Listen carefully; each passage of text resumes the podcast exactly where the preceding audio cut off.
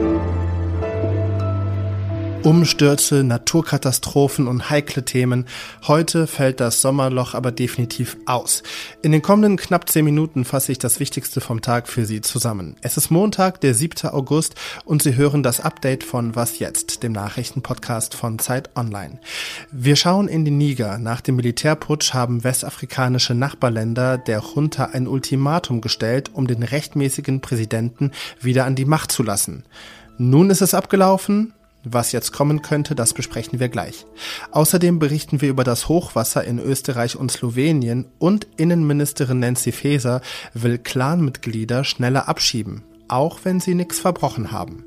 Mein Name ist Roland Judin und Redaktionsschluss für diesen Podcast ist 16 Uhr. Um 0 Uhr gestern Nacht war es dann soweit. Die Frist der ECOWAS war abgelaufen. Die Wirtschaftsgemeinschaft westafrikanischer Staaten hatte den Putschisten in Niger ein Ultimatum gestellt. Der demokratisch gewählte Präsident Mohamed Bazoum sollte wieder eingesetzt werden. Ja, vor rund zwei Wochen, da hat das Militär in Niger den Präsidenten in Gewahrsam genommen und damit die Macht an sich gerissen. Einer der Generäle, Abdurrahmane Tiani, hat sich danach zum Machthaber ausgerufen. Isio Erich berichtet für Zeit Online häufig über die Region und war auch schon öfters in Niger.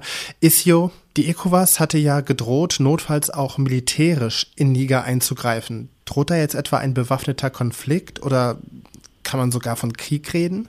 Im Augenblick kann man darüber nur spekulieren. Ähm, das Ultimatum ist jetzt erstmal verstrichen und der Krieg ist nicht ausgebrochen. Ähm, tatsächlich wurde ein neuer Termin für einen Sondergipfel verlautbart, und zwar am 10. August. Also an diesem Donnerstag wollen sich die Spitzen der ECOWAS nun nochmal treffen, um über die Situation in Niger zu sprechen. Ähm, was dabei rauskommt, ist unklar. Ich persönlich halte die Drohung mit einer militärischen Intervention aber vor allem für eine Drohkulisse. Denn die Risiken einer solchen Intervention wären einfach gewaltig. Also zum einen, was die Zivilbevölkerung betrifft.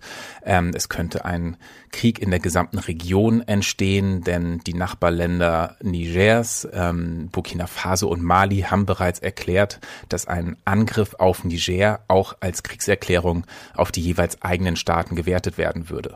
Und ich kann mir ganz, ganz schwer vorstellen, dass die ECOWAS dieses Risiko eingeht. Zur Erklärung von Mali und Burkina Faso Niger beizustehen, ähm, muss man sagen, dass in Mali und in Burkina Faso es in den vergangenen Jahren auch Militärputschs gab und diese Länder sich nun auch dem Westen abwenden und Russland zuwenden. Bleiben wir noch kurz bei der ECOWAS. Welche Möglichkeiten hätte denn die westafrikanische Wirtschaftsgemeinschaft außer Soldaten in Niger reinzuschicken? Da sind natürlich wirtschaftliche Sanktionen, die laufen auch jetzt schon. Also es gibt ein Handelsembargo, dann wurden äh, die Grenzen von äh, ECOWAS-Mitgliedstaaten zu Niger geschlossen. Also da gibt es eine ganze Reihe an Sanktionen, die bereits eingeführt worden sind. Die ließen sich natürlich noch verschärfen. Allerdings besteht dabei die Gefahr, dass man es überzieht. Das hat man in Mali gesehen, wo die Wirtschaftssanktionen sehr, sehr hart waren und die als ein Angriff auf die Bevölkerung wahrgenommen worden sind. Und die hat sich dann hinter den Putschisten vereint und hat sie am Ende stärker gemacht. Also es wurde genau das Gegenteil von dem erreicht, was eigentlich das Ziel war. Ja, der Niger ist ja ein Staat in Westafrika und das Land galt bisher als letzter demokratischer Verbündeter des Westens in der Sahelzone. Wie hat denn der Westen bisher auf die verstrichene Frist reagiert? Also auf das abgelaufene Ultimatum waren bisher ehrlich gesagt nicht viele Reaktionen zu hören, zumindest keine lauteren. Ähm, aber im Prinzip war vorher schon die Haltung des Westens weitgehend klar. Also insbesondere Frankreich hat sehr, sehr stark klar gemacht, dass es die Aktion, die geplanten Aktionen der ECOWAS voll unterstützt und das schloss eben auch eine potenzielle militärische Intervention mit ein. Ähm, dass Frankreich dort so hinterher ist, ist gewissermaßen klar, denn es hat dort große strategische und wirtschaftliche Interessen und eine lange gemeinsame Geschichte mit Niger.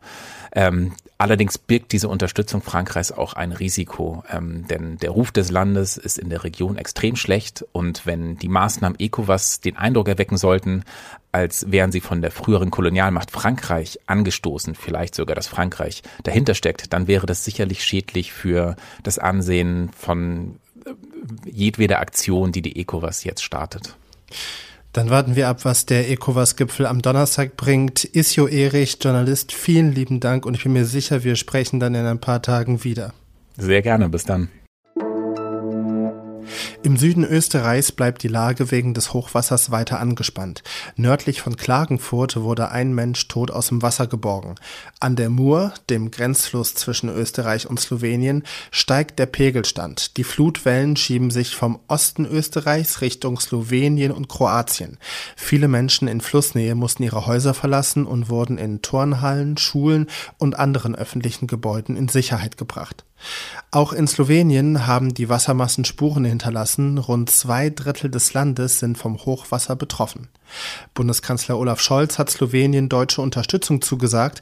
Ein erstes Team des Technischen Hilfswerks THW solle am Montag im Überschwemmungsgebiet eingetroffen sein. Das Team sei auf Bergungsarbeiten spezialisiert, heißt es aus dem Innenministerium. Außerdem werde das THW Bagger und mobile Brücken liefern. Wer potenziell einer kriminellen Großfamilie angehört, könnte in Zukunft leichter abgeschoben werden. Und zwar egal, ob die Person eine Straftat begangen hat oder nicht. Das schlägt das Bundesinnenministerium vor. Ob das verhältnismäßig ist oder überhaupt rechtlich machbar wäre, Menschen abzuschieben, weil sie vielleicht in sogenannte Clans hineingeboren worden sind, das hat Lisa Kaspari recherchiert. Sie ist Politikredakteurin von Zeit Online. Clans sind ja oft Großfamilien, droht also künftig jedem mit dem Namen einer berühmt-berüchtigten Familie die Abschiebung. So einfach ist es nicht, das betont auch das Innenministerium. Familienmitglied sein, das ist noch keine Straftat. Und doch soll es künftig einfacher werden, jemanden abzuschieben, wenn in Anführungszeichen Tatsachen nahe liegen, dass er oder sie Mitglied im Clan ist. Wenn die Behörden genug Beweise haben, dann ist man ja heute schon Mitglied einer kriminellen Vereinigung laut Paragraf 129 des Strafgesetzbuches und kann sofort abgeschoben werden. Künftig sollen die Beweise aber nur Tatsachen sein, die eine solche Mitgliedschaft nahelegen. Fachanwälte für Migration sind daher alarmiert. Sie sprechen von einer Verschärfung, die weite Kreise ziehen und viele Unschuldige treffen könnte. Aber ob es soweit kommt, ist noch unklar. Das Ganze sei ein Diskussionsentwurf, betont das Innenministerium. Ministerium auch gar nicht die eigene Idee gewesen, sondern angeblich aus den Kommunen oder den Ländern. Dort will es auch wieder niemand gewesen sein. Also das Ganze ist äh, noch in der Schwebe und ob eine schnellere Abschiebung gegen die sogenannte Clankriminalität hilft, eher nicht. Die allermeisten bekannten Angehörige von Clans sind Deutsche oder staatenlos, können also gar nicht abgeschoben werden. Was noch? So hi, I'm Tom and this is Transcribeglass. Subtitles for the real world. Hi, ich bin Tom und das ist die Transkribierbrille. Untertitel für die echte Welt. So fängt ein Video an, das gerade auf TikTok viral geht. Tom ist Student an der Stanford University, das ist eine Elite-Universität in den USA. Und zusammen mit anderen hat Tom eine Brille für gehörlose oder beeinträchtigte Menschen entworfen. Mittels künstlicher Intelligenz untertitelt diese Brille alles, was Menschen sagen, in Echtzeit. Das heißt, durch die Brille sieht man sein Gegenüber ganz normal und glasklar und am unteren rechten Bildrand können User dann mitlesen, was das Gegenüber sagt. Die Testphase der Brille soll bald abgeschlossen sein und wenn die Brille in den Verkauf geht, soll sie für unter 100 Euro erhältlich sein. Und das war das Update von Was jetzt. Morgen früh begrüßt Sie an dieser Stelle meine Kollegin Pia Rauschenberger. Bei ihr geht's morgen unter anderem um die Linke und warum die Partei vielleicht vor der Spaltung steht.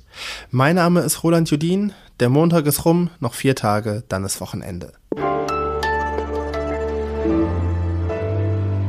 That's Transcribe Glass, designed to help you fully understand the conversation. Thank you.